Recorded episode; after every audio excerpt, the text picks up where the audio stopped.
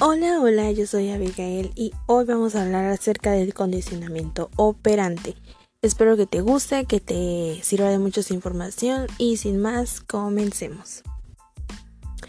Para empezar, esta es una forma de aprendizaje donde un sujeto tiene más probabilidades de repetir las formas de conducta que conllevan consecuencias positivas y por el contrario, menos probabilidades de repetir las que conllevan consecuencias negativas.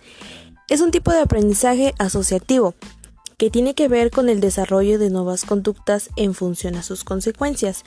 Para ello es importante hablar de cuatro conceptos, refuerzo positivo, negativo, la omisión y el castigo.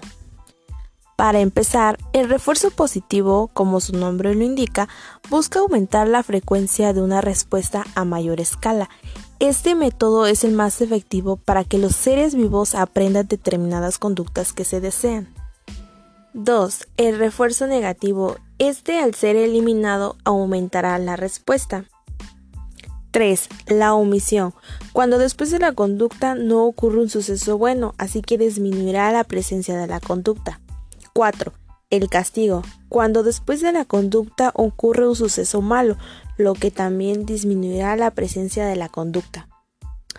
Un ejemplo de la vida cotidiana acerca de este condicionamiento es cuando las buenas calificaciones de los niños son recompensados con aprobaciones, como una estrellita en la frente, algún regalito, eh, algún permiso, y esto este, pues va a ayudar al refuerzo positivo a que se asocie el esfuerzo del estudio y fomentará cada vez mejores calificaciones.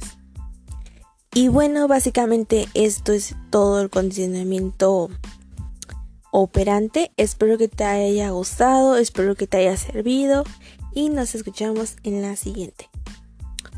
Bye.